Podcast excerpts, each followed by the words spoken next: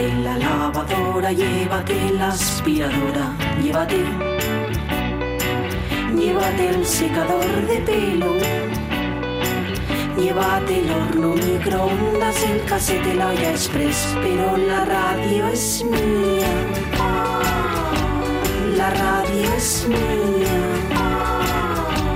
La radio es mía. Y quédate con todo lo demás.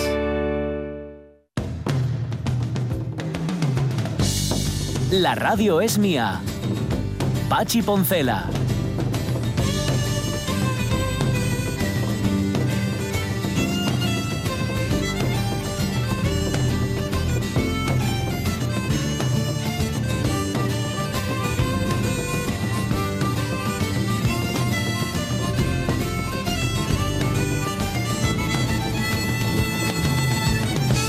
Las 12 y 16 minutos de la mañana, dice, vamos atando cabos, eh, de, asuntos que habían quedado disueltos, dice Género Malatesta que el tar Omar Montes, al que él hacía referencia, es un cantante de medio pelo que tuvo relaciones con la hija de Isabel Pantoja y que participó en un programa de televisión cuyo título no voy a decir porque no se llama así además, es La Isla de los Algo, y mantuvo relaciones con Isabel Pantoja, perdón, otra vez, o sea, tuvo relaciones con la hija de Isabel Pantoja y mantuvo relaciones con Isabel Pantoja. o algo así. Bueno, da igual, se llama Marmontes y es un Isabel Pantoja Isabelita, me imagino, será la hija. Cada vez lo pone peor, ¿eh? Sí, la verdad que sí. Gracias, Genaro Malatesta. No, lo has aclarado relativamente, pero nos has dado la pista justamente para que no entremos Mm. en YouTube a buscarlo a Omar Montes. Sí. Tenemos cumpleaños también que nos pone de cine, ¿eh? que nos pone Sí. Ramón Redondo, los 86 de Gonzalo Suárez, que antes lo recordamos, eh, los 81 de Peter Bogdanovich, que aunque no nos ha puesto el nombre Ramón Redondo, lo Pero hemos reconocido foto. enseguida por sus ojos caídos. Em, Peter Bogdanovich, que tiene, ¿cómo se llama la película esta? ¿Qué ruina de función es? Mm, no recuerdo el amigo, yo la vi en su momento y me hizo mucha gracia. El título no es muy alentador, ya lo sé, pero es una comedia que está muy bien. Y, Con y- Cusack. Con John Cusack. Buena pregunta. Buena pregunta. Eh, no lo sé, no me acuerdo. Vale, vale, me acuerdo vale. que me gustó. ¿Sabes eso que no sabes quién Sí, interpretaba, sí. ni quién dirigía, Sí, ni quién nada, sí, pero te gustó? Uh, uh, eso es un habitual en Es mí. muy habitual. Yo tengo duda ahora, Ramón Redondo, eh, corrígemelo tú. ¿Volganovich es el que hace de psiquiatra de la psiquiatra en Los Soprano? Porque Ah, sabéis que la pues psiquiatra, los posible. Ribraco va al psiquiatra y yo ca- cada vez que lo veo digo, ojo, este es Bogdanovich.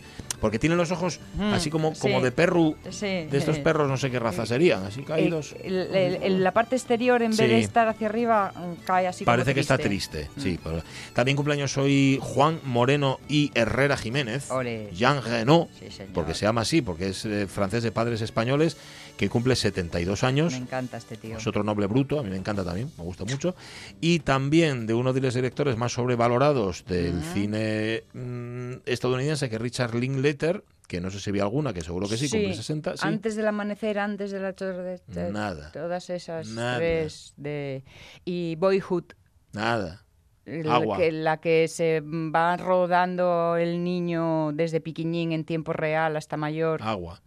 Nada. Este, mira, este eh, llega a los de 60 Inglaterra. años, vale, Sí. pues este ye el típico, a ver, eh, esto, A ver, cuidado, ¿eh? Allá voy, a la piscina. Venga, aquí no el hoy. típico que sigue con cabeza de 30 que echa de menos la adolescencia. Puede ser, de esos hay muchos, ¿eh? Con 60 años. A ver, le estoy viendo una foto suya que no sé cómo es actual, pero mm, le pega todo, ¿eh? Pues por ahí, Y viendo lo y- que y- les pelis que Y hace. sabes por qué es, ¿no? ¿Por qué? Porque tiene pelo en la cabeza. Y como tiene pelo, se ve en el espejo y piensa que es más joven. Pero tiene 60 años, lo sentimos, Linklater. Y cumpleaños hoy, cumple 50 años solo. ¿Mm? Eh, Christopher Nolan. Eh, hablando de directores sobrevalorados, dice Ramón. Redondo, cumplen él y su ego 50 años. Pues a mí las de Nolan me gustan. a mí también. a mí Lo también. siento, Ramón. Sí, yo creo que también a Ramón Redondo le gustan, lo que pasa es que le fastidia que le gusten. Ah, ¿no? pues eso a veces pasa Claro, de los placeres culpables que dices tú, ay, ya podía no gustarme porque me cae mal el punto. Pero bueno, ¿qué le vamos a hacer? Vale, tercera hora de la radio mía. Hoy viene Fernando Menéndez. Ay, que no le he puesto el plastiquillo al micro. Tengo que ponérselo ahora. En un rato se lo ponemos. O lo pones tú. Voy, y voy. es más curiosa que yo. Voy, pues voy. yo lo intento. Ayer le puse uno a Ariadna. Sí. De verdad que lo estaba viendo yo desde aquí. De hecho, no atendía. Estaba medio atento a lo que decía Ariadna porque no hacía más que mirar para la funda de plástico diciendo, "Jo". Yo ahora atajo por los praos y lo hago en modo burullo. Sí, ¿eh? Sí, mira. Bueno, mismo efecto. Y es verdad, si al final funciona. Claro, si la cosa funciona, que decía el otro. ¿Qué más? Hoy vamos a recordar un disco mm, que salía en agosto, pero que se estaba grabando en estos días. Lo estaba grabando un señor muy piquiñín, muy piquiñín, porque yo creo que Paul Simon al 1,70 me da que no llega, ¿eh? Y es muy menudo, muy menudo, del que hacía mucho que no hablábamos aquí en la radio mía, pero nos viene al pelo, porque en estos últimos días del mes de julio de hace 55 años, del año 65, Paul Simon estaba solo en Londres. Garfunkel, con el que ya hacía dúo, se había vuelto a los Estados Unidos Sí. y él estaba ahí actuando en, distintos clubes y además también grabando un disco, el Paul Simon Songbook. Así se llama. El Paul Simon Songbook es una auténtica joya, es una joyita de la que él renegó. De hecho, mm, se volvió a reeditar a finales de los 60, pero cuando ya eran famosos, Simon y Garfunkel. Pero bueno, como que no le acababa de convencer, ahí están algunas de las mejores canciones del dúo, de las que luego saldrían en los discos de Simon y Garfunkel. Una preciosidad. Y era el solo, con su guitarra y con su voz ahí cantando. Toma tras toma tras toma en un estudio de Londres. ¿Y hoy cómo lo vamos a poner. Luego lo ponemos, Ah. para que lo escuches. Tiene, ti- vale, muy guapo, muy guapo. Es él cantando y sin Garfunkel ahí atorollando al, al personal. Mira que no te gusta, ¿eh? mira que te cae. ¿eh? Mm, No, no me cae mal. Lo que pasa es que eh, estaba muy desproporcionado que el dúo, que luego era trío, porque el productor Roy Halley también quería poner lo suyo. Y entonces siempre decía Paul Simon, jo, es que aquí Roy Mm. Dejadme Halley- vivir. Claro, Todos estos aquí dos metiendo peseta. Me hacen la envolvente, levanten la mano cuando hay que votar, ganen por claro, esto la democracia no funciona, que decía el otro. Pues Sí, eso mismo. sí. No lo han llevado en director, no lo han llevado en director, dice Ramón Redondo, pero no lle el, el amu, ¿eh? que él piensa que lle. Ya. Pues es posible. Está por encima de sus posibilidades. Y mientras haya quien le diga que lle tan bueno, tan bueno, pues seguramente seguirá creyéndoselo. Y hay fiestas, ¿eh? aunque no lo creáis, hay, y porque hay cosas que festejar.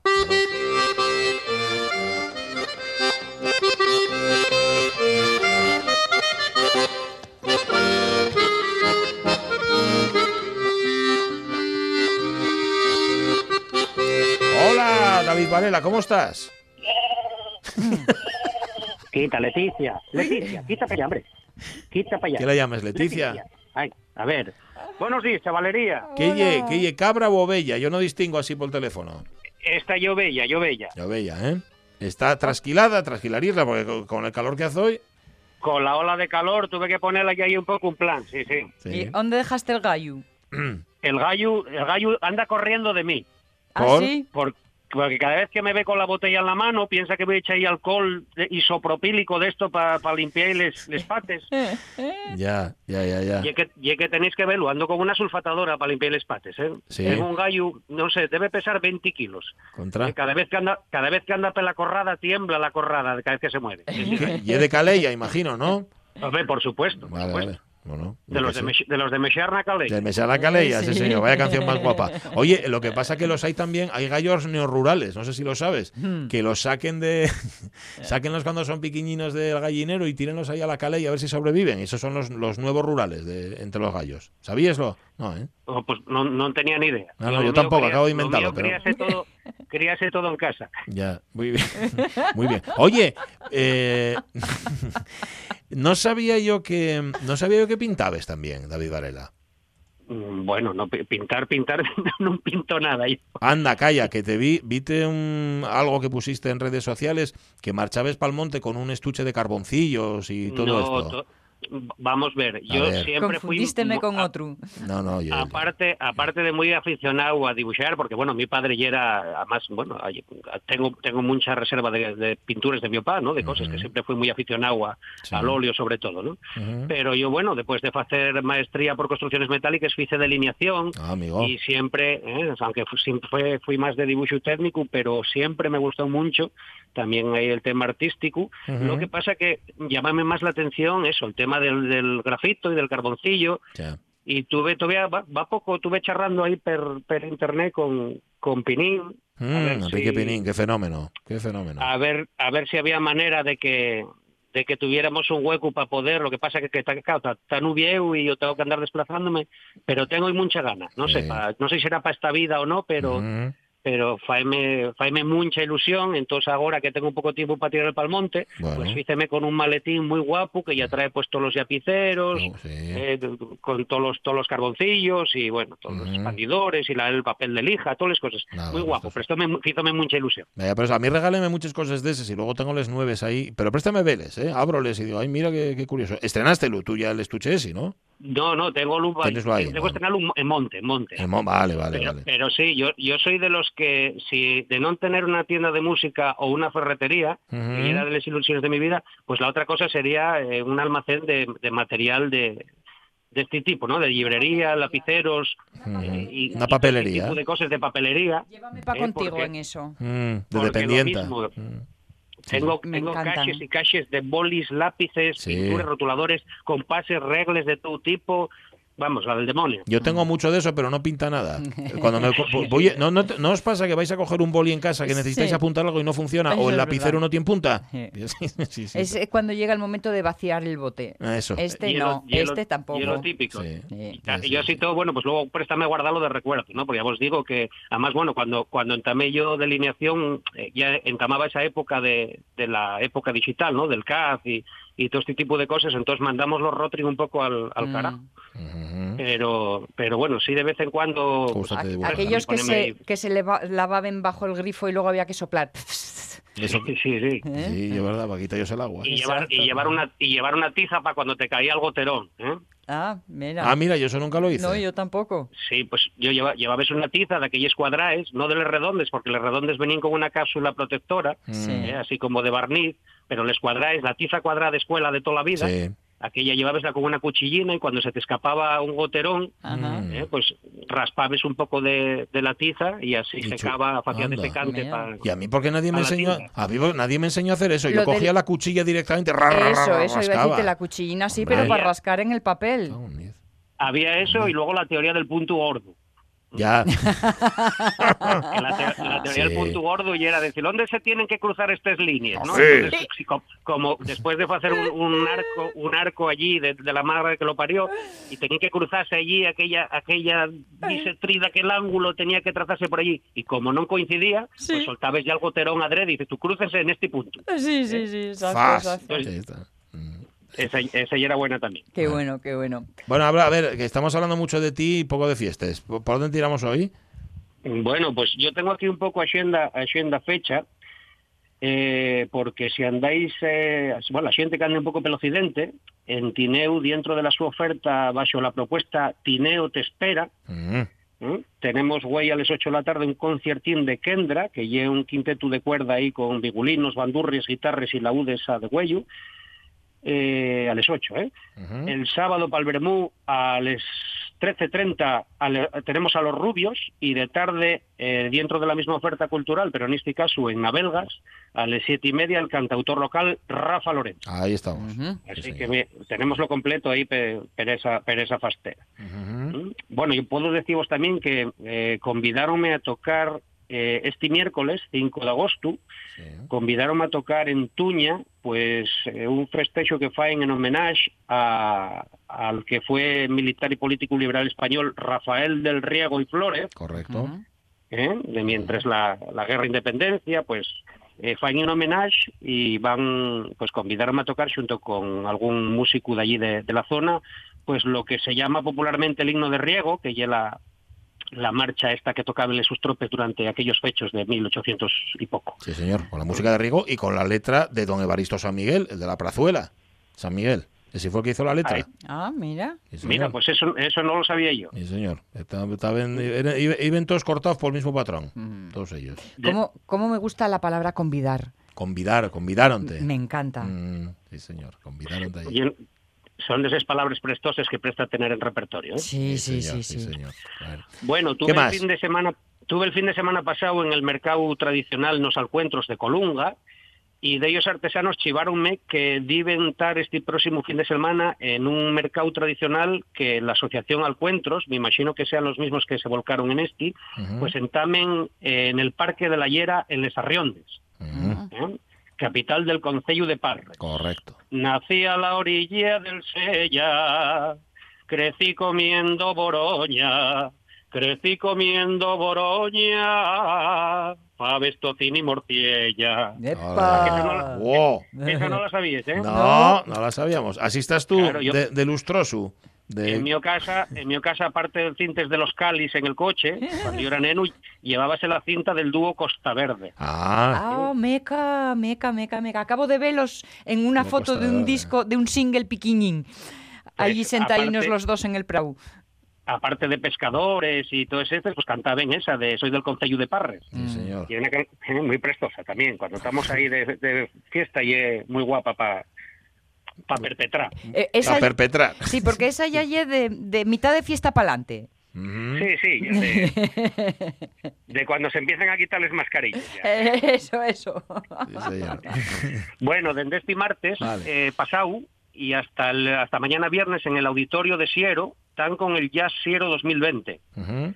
¿eh? con los conciertinos que entamen al rodio del seminario de improvisación, eh, unos cursos que están ya, creo que ya por la decimoséptima edición, y ya os digo que además de, de conciertos de grandes figuras del jazz, pues alberga un concierto de despedida mañana a viernes a las 8, con la participación de los asistentes al seminario.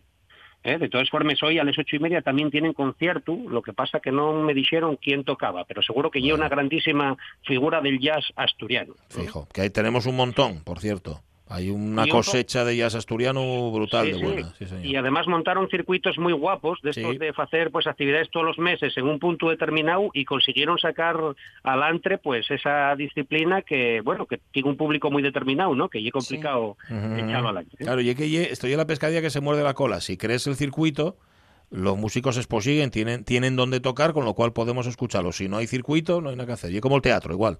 Claro, claro, claro.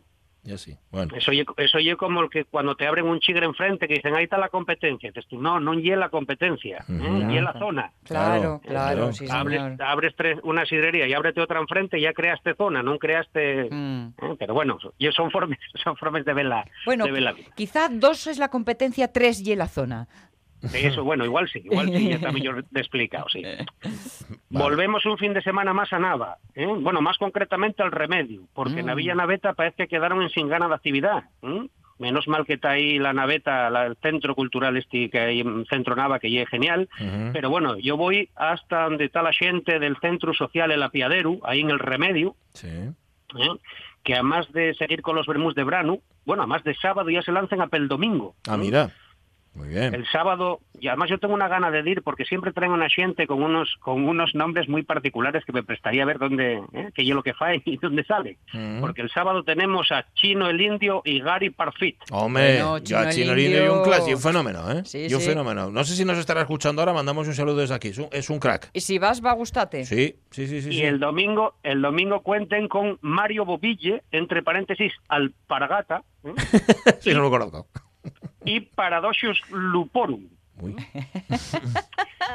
bueno, Ya os digo, solo por eso me da la pena ir. Pero bueno, no, no solo esto. Mira, güey, precisamente, na mesma terraza del centro social a las 10 de la noche, entamen un ciclo de cine al aire libre, también bajo el original título de Cine de Brano en el Apiadero. ajá. Bueno, no hay Con la duda, ¿eh? proyección de la, la proyección de la película serbia Gato Negro, Gato Blanco del gran Emir Kusturica. Sí, señor. Muy ¿Mm? Servía. ¿eh? Sí, servía, sigue, si- sí, no, y sigue sirviendo, ¿eh? Sí, sí. Ujú. Para empezar, bueno. Sí, di- dice, por ya cierto, dice, no, espera, que nos dice Ramón Redondo desde Nava, y dice, Varela, que no mientas, que sabes que ganes de fiesta tenemos siempre. Que te lo digamos, ¿eh? Que, no, que siempre, siempre en Nava, ¿vale?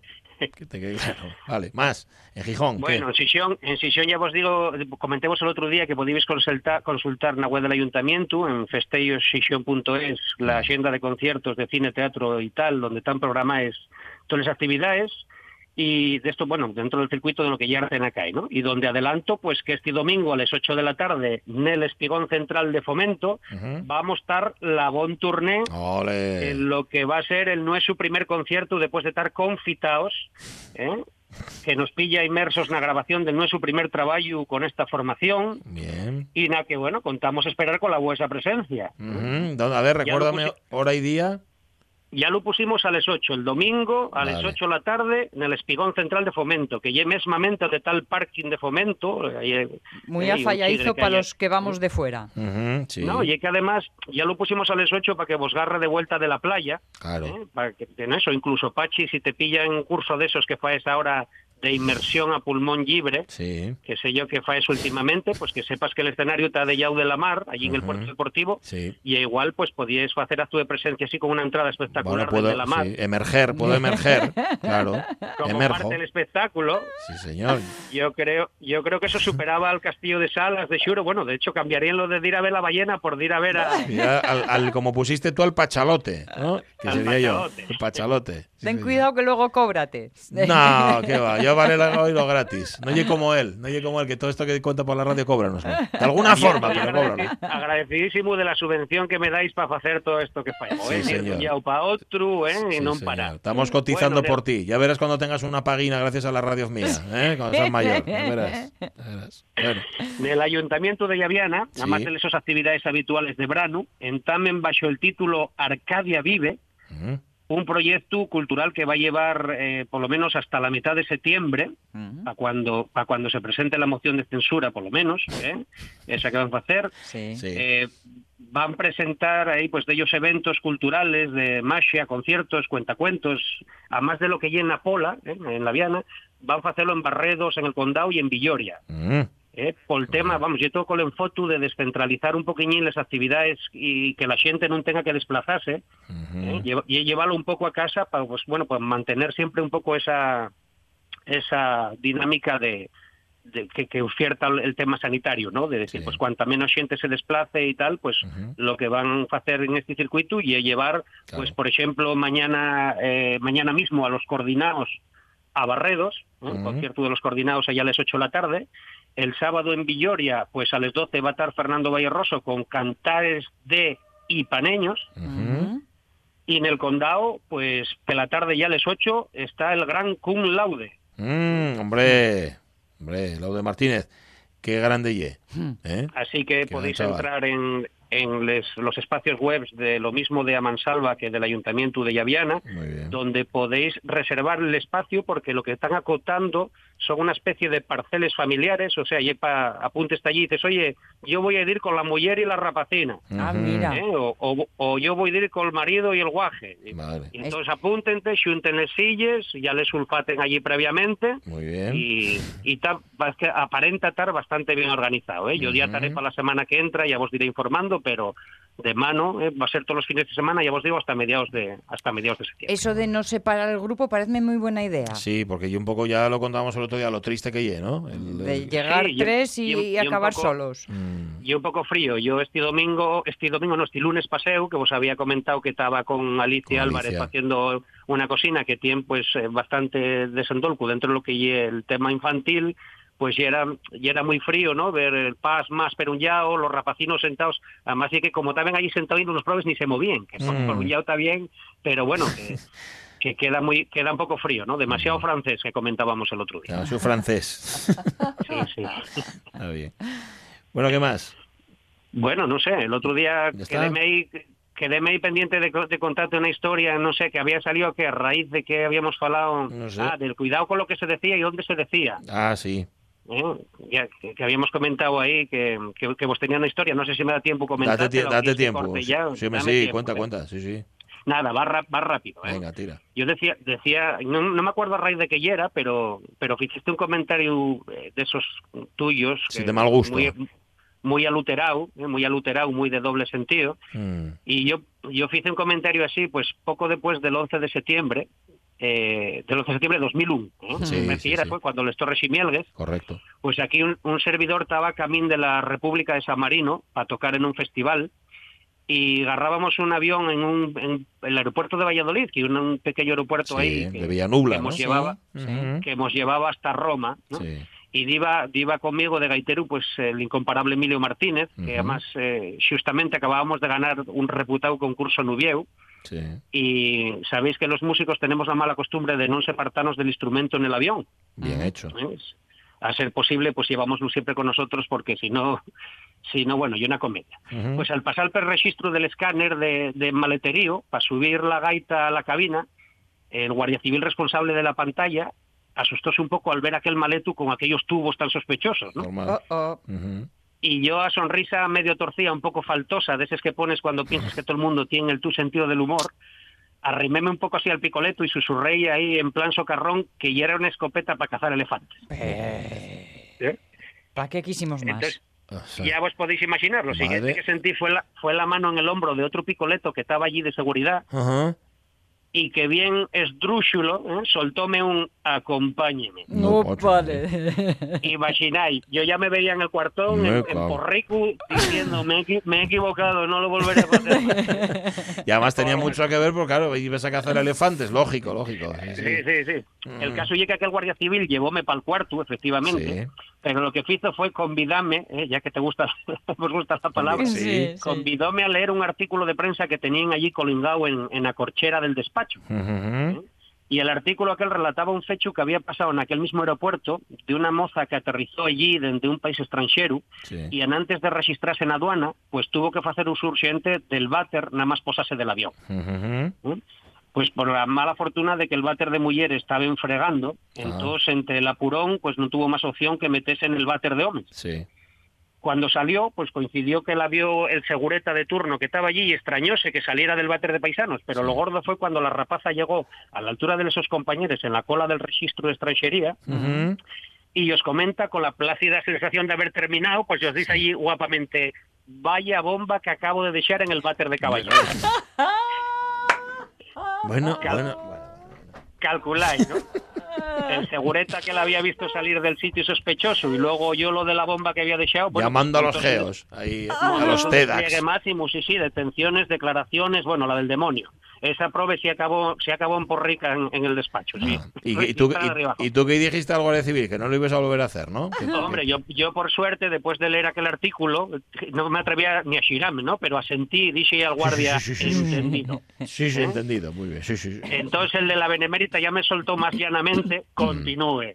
Ah, conti- Pasó de esdrújulo a llano en unos minutos.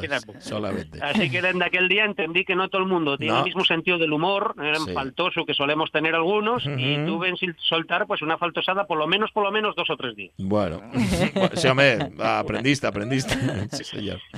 Gracias, Varela. Un abrazo. Dais saludos a Leticia. Bueno, un abrazo. Saludos a Leticia, de nuestra parte. Venga, cuídate. Venga, Hasta luego. Quita, Leticia. 12 y 42 minutos de la mañana y uno bella, ¿eh? No os hagáis y falsas ideas o falsas componentes. Bueno, está aquí ya nuestro Fernando. ¿Cómo está Fernando Menéndez? Buenos días. Bien, un poco acalorado. Pero... Nah, Eh. ¿Por qué será?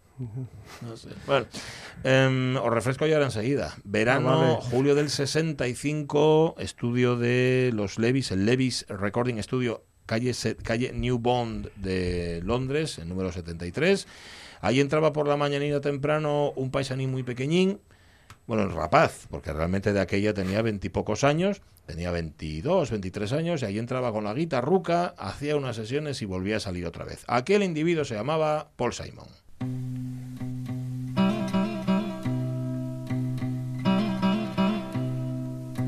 a day in a deep and dark December.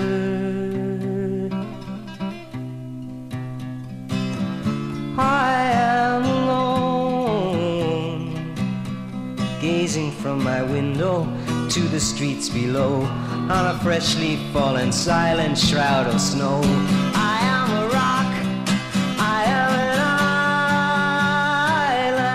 Era un chavalín, pero cuidado, ¿eh? Cuidado, porque en los Estados Unidos ya había grabado su primer disco con Garfunkel. El primer disco de estos dos se llamaba El miércoles a las 3 de la mañana. Es el título del primer disco, Wednesday Morning 3 a.m., que había pasado un poco sin pena ni gloria, porque de aquella los artistas les obligaban a grabar canciones de otros. Si querían metían alguna suya, pero sobre todo tenían que ser canciones de otros.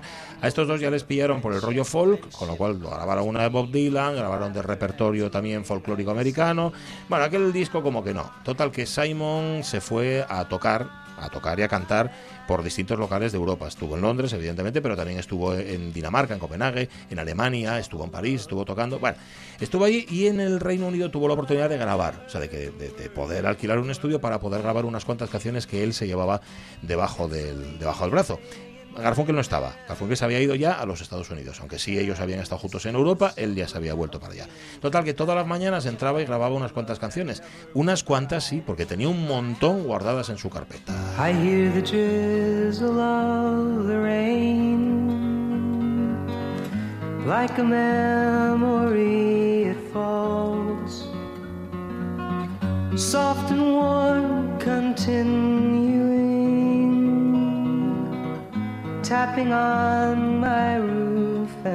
A ver, conocido, conocido no era. No lo conocían, aunque sí que había singles suyos de Simon y de Garfunkel allí en, en el Reino Unido. Ojito, no de Simon y Garfunkel, sino de Tommy Jerry. Ah, sí. Sabe que el nombre claro. original de los dos era Tommy Jerry, les Sí, habían sí, llegado sí. algunos de esos discos ahí, pero vamos, que estaban como cualquier otro en las tiendas de discos del Reino Unido. Y también algún experimento que él había hecho, algún single con el nombre de Paul Kane. Él se hacía llamar Paul Kane y digamos que era su, su trasunto por Ciudadano Kane, además con el que hacía ciertas experimentaciones folk. Bueno, lo que después haría como Simon y Garfunkel, mm, que no era folk realmente. Luego alguien le pondría la etiqueta de folk rock, pues eso era. La que estamos escuchando, por cierto, bueno, la anterior es muy conocida, llama rock. Esta es la canción de Cathy. Cathy era la novia de entonces, que es la que sale en la portada del disco. La portada del disco es muy naif, salen los dos delante de un estanque, no sé qué están intercambiando ahora mismo, si os digo la verdad, con una muñeca o algo así.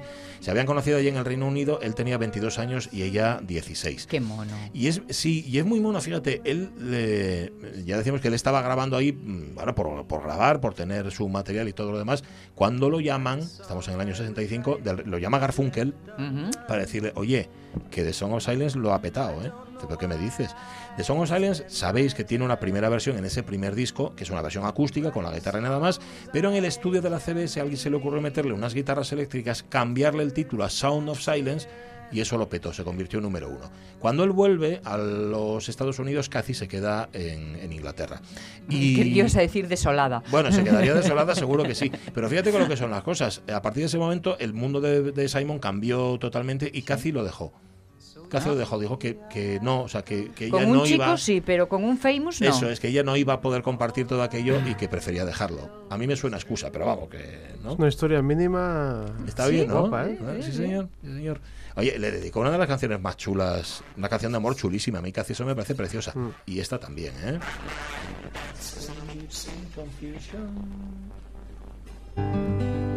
I don't know what is real. I can't touch what I feel, and I hide behind the shield of my illusion. So I'll continue to continue to pretend that my life will never end, and the flowers never bend.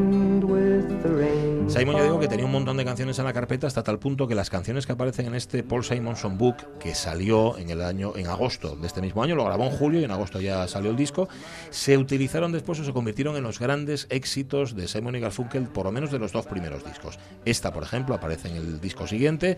Eh, esta, esta también, aunque cambiada, I was 21 years when I wrote this song. I'm 22 now, but I won't be for long. Time hurries on, and the leaves that are green turn to brown. Cuando se volvió a Estados Unidos, de este disco nunca más se supo. ¿Por qué? Porque se convirtieron en Simon y Garfunkel, se convirtieron en una máquina de producir pasta, pues tuvieron mucho éxito sus primeros discos. Daos cuenta, esto es el 65, ellos dos se separan en el 70. Cinco años eh, de carrera, no duraron más Simon y Garfunkel como los Beatles. Tampoco les hizo No, mucha más falta. No, la verdad es que no. Bueno, a Simon igual le hubiera hecho falta despedirse de Garfunkel un poquitín antes, ¿no? Para poder desarrollar su carrera, pero vale. El disco se reeditó en el 69, en plena cima del éxito y todo lo demás, pero estuvo poco tiempo en la calle porque Simon dijo que no, no se identificaba ya con aquel disco que había grabado. No sé, son cosas de él. A mí me parece una preciosidad. Que incluye, por cierto, también esta canción. Hello, darkness, my old friend. I've come to talk with you again. Because a vision softly creeping left its seeds while I was sleeping. And the vision that was planted in my brain still remains within the sound of silence. Si queréis poner en el debe de la Iglesia Católica algo más de lo que ya habéis puesto, podéis incorporar el haber convertido esta canción en el Padre Nuestro, tú que estás en Nos que ama la verdad. Eso es- vamos. Tenía Crimen. una cosa y es que era de, de las canciones, de las primeras canciones que aprendías a tocar con la Con la guitarra, guitarra, porque sí. era tan facilín el tico, tico, tico, Sí, ¿eh? señor, sí, señor. Y encima era tan conocida que era de guau, fíjate Sí, lo que hago. Mira lo que sé tocar, ¿no? Sé tocar el Padre Nuestro, tú que estás. En todo esto. Bueno, eh, el Paul Simonson Book, que ahora lo podéis encontrar, es fácil de encontrar en, cualquier tienda, o sea, en tienda virtual. Este es nuestro Salta, ¿no? Da la impresión. A ver. Sí, Salta. Vale, ¿qué le vamos a hacer? Eh, mañana la ponemos entera bien, ¿vale? Y, y podemos incluso poner las tres versiones que tiene. porque esta canción hay tres versiones distintas, ni más ni menos. Buscadlo, buscadlo, de verdad. Paul Simonson Book, el primer disco de Paul Simon en solitario. No cuando se deshizo de Garfunkel, no, cuando estaba con Garfunkel. Vale. Y ahora hay historias mínimas. Está.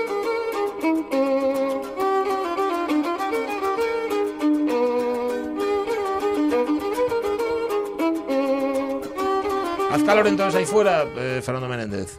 Está Un poquitín, como diría el discreto. Un poquitín. Un poquitín. Un poquitín, sí, señor. Y subiendo. Y subi- sí, es verdad. Hoy, va- hoy os vais a torrar. Nada, yo es que yo tengo mi límite. A partir de 25 grados ya no soy persona. vale, con lo cual yo, yo lo tengo ya muy experimentado, ¿eh? Sí. Hasta 25, muy bien. O sea que Y con un poco de brisina. A partir de ahí, ¿Ves? La brisina, la corriente. Fernando ya no. llegas Oye, hasta aquí en Fernando. modo guiñapo hoy, ¿no? Sí, esto de, de salir de casa y ya el topetazo de calor es Eso, una cosa uf. que me desarma. por Entonces ganas de completo. Volver. ¿Tienes actividad hoy? Porque, o puedes pasarlo a la sombra. No, puedo pasar a la sombra con un librín y que me Bueno, dé fresco. Bueno, menos mal, menos mal. Bueno, ¿qué historia mínima nos traes hoy, Fernando? Bueno, pues seguimos con estas librerías. Por Sí. cierto, mm, estas conspiraciones y estos azares. La semana pasada yo creo que tú, Pachi, eh, recordaste a Italo Calvino Mm, sí. y citamos de pasada Las ciudades invisibles, Mm, que es un libro en el que Marco Polo describe al Gran Khan muchas ciudades que él no puede visitar de su eh, inmenso imperio. El hecho de que sean invisibles eh, no significa que no existan. Y entonces mm, eh, pensé, bueno, vamos a seguir un poco por esta senda de las librerías invisibles o de las librerías posibles, ¿no? En- entre tanto, leo un día de estos una noticia que, que me gustó mucho de una chica de 28 años de, de- de Zamora que abrió una librería para niños. ¿eh? que debe ser la primera librería para niños que hay en Zamora, y todos la llamaban loca, Eh. y resulta que ahora tiene colas la mujer eh, para comprar libros, ¿no? Esto- todas estas noticias que me dio de este magnum de noticias que son todas... ¿Qué noticia? Sí, Bueno, pues creyó una librería invisible y la hizo, la hizo posible. Bueno, pues enredando y conectando, mm, hoy quería hablar de una librería mm, invisible, bueno, de ficción, pero que es muy importante para la historia de la literatura. Vamos al origen de un género, o sea, el origen, origen, origen, que era la literatura policíaca, Ujú. en los crímenes de la calle Morgue. Ah, sí. ¿Mm? En los crímenes de la calle Morgue, el narrador dice que conoce a Auguste Dupin eh, en una librería de una, os- una oscura librería, perdón, Mm. de la calle Montmartre. ¿Mm? Es decir, la importancia que tiene esa oscura librería, de la que solo sabemos ese dato, para la historia de la literatura, Fíjate. y cómo, eso señala muy bien el escritor argentino Ricardo Piglia, como el primer detective, el padre de todos los detectives, Auguste Dupin, Ujú. es un bibliófilo y es un gran lector. Dice, de ahí viene ya la vinculación que se hace habitualmente entre el detective y el escritor en muchas ocasiones. Dice, dice Piglia, siguiendo un poco a Borges, porque el, el lector, el detective, perdón, ante todo tiene que ser un gran lector, tiene que saber leer las huellas, eh, los verdad. rastros, los indicios. Entonces, eso me llevó a pensar en, en cómo... Sigues tirando podría- el hilo, ¿no? Estás Sí, en hilo. cómo podría haber eh, librerías, ¿eh? de hecho las habrá, no solo invisibles, que son importantes porque en ellas se dio el comienzo de algo, de algo que luego pasó a la historia, a lo mejor a la historia en general Mm. O a las historias particulares de muchas personas, ¿no? Es decir, la librería, eh, yo creo, eh, yo creo que igual una lo citamos junto a otros locales como los bares, son lugares donde pueden comenzar muchas cosas. ¿m? Donde puede comenzar una relación con otra persona de, de muchos tipos, ¿no? No, no, no, no- solo hay que pensar en la amorosa, la relación con un autor una autora que, que va a pasar a formar parte de tu vida, ¿no? Y, y en ese sentido, esa oscura librería de la que yo le llevo dándole vueltas cómo sería esa librería, eh, Alan Poe nos dice más, esa oscura librería de la Rue Montmartre eh, ha pasado a la historia, porque es ahí donde se puede decir que se inaugura el comienzo de la novela policíaca. Piglia dice que se cita que incluso ya existían relatos con corte policíaco, que por ejemplo el Edipo Mm. eh, Rey es- podría considerarse una trama policíaca, Bueno. pero ahí vuelve a citar a Borges. Dice que Borges dice que para él es fundamental la figura del detective, porque es la que, da, la que le da el estilo, Mm. la naturaleza a lo policíaco de policíaco. ¿no? Y sobre todo, en toda esa época, como Auguste Dupin, en que los detectives eran detectives, no, no eran policías. Eran, era- Sí. eran personas que estaban al margen. Mm, A mí me parece que ahora esta proliferación en la novela negra de funcionarios, con todos los funcionarios Sí, sí, sí. y de policías, no me gusta. Me gustaba más que fuesen gente que no estuviese en ningún lado ni en otro, ¿no? Sí, es decir, sí. como, como pensando en el Holmes, padre Brown ahora, por ejemplo, ¿no? por ejemplo, como. Holmes, como el padre Brown, como Sam Spade, etcétera, ¿no? O como el propio Carballo. También. es que era un tipo que, que no se llevaba bien con la ley y tampoco se llevaba bien con el AMPA, ¿no? Bueno, pues estos son, esos son comienzos. Y bueno, entonces me lleva también a proponer posibles negocios como el otro día. Una librería donde solo se hubiese libros, donde comenzasen historias, donde comenzasen cosas que no habían existido hasta ahora. E incluso li- libros de ese subgénero, por decirlo de alguna manera, que es los libros de iniciación Ajá. que los hemos va- muy variados, aunque todos coincidan en que son las historias de personas que descubren lo que es la vida, ¿no? O sea, está la isla del tesoro, o está el camino de Miguel Delibes, Mm. O está el corazón de las tinieblas, porque para, para Marlowe Mm. es un libro de iniciación terrible, ¿no? Pero O, o el guardián, que es o Guardián otro... del Centeno, que es uno de los clásico. clásicos que O se la cita siempre. mágica también. Sí, una hay- iniciación. hay- Ujú.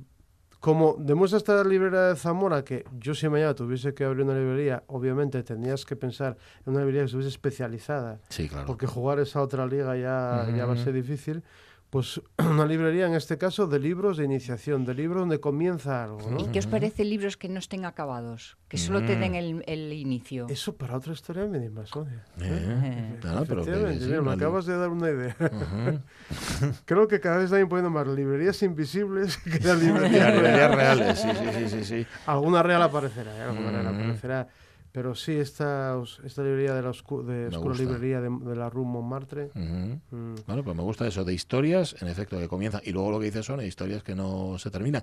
Porque hay una cierta obsesión en el mundo occidental con que todas las historias tienen que tener un final, tienen que terminar, como si fuera todo condujera a un final. Exacto. Y si no, lo anterior no vale si el final no es bueno, es ¿no? O- si no Es tiene cierto. final. Yo suelo decir en los talleres de escritura Mm. que la obsesión por los finales es una obsesión de lectores, no de escritores. El final, para un escritor, tiene que ser la consecuencia lógica dentro Claro. de la lógica del relato, no Sí, la lógica sí, de la sí. calle, de lo que ha sido el relato.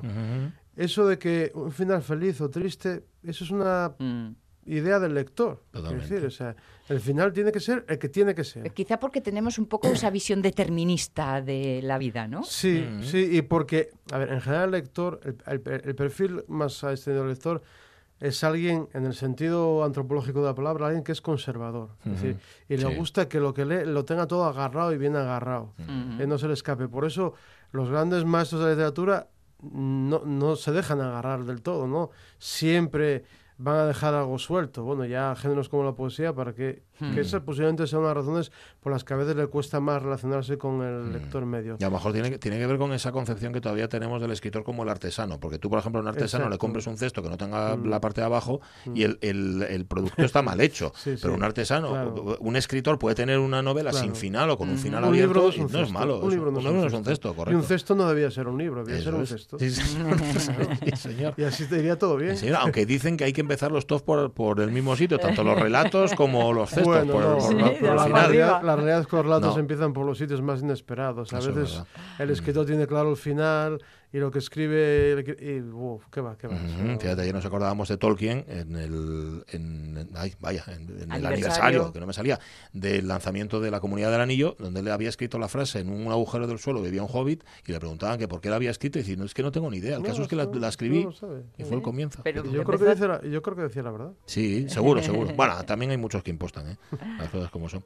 Gracias, Fernando Menéndez. No hay de qué. por seguir Abrazón. sumando librerías, un sitio donde se está ahora mismo, en una librería con el calor que se está de miedo, viendo un poco, parando, hablando con librero, la librera, está, está- bueno, Para el fondo, para lo oscuro. para los bueno, vaya sombra. Mm, a ver si, si llegamos a mañana, si no nos convertimos en charquín, pero si lo conseguimos estaremos aquí a las 10, ¿os parece? Será Pues viernes y acabaremos juntos la semana. Sí, señor. Eh, adiós, Sonia Villaneda, hasta mañana. Adiós, Estoy Pachi matando Poncela. una hormiga, está lleno de hormigas. Adiós, Fabián Solís, hasta mañana.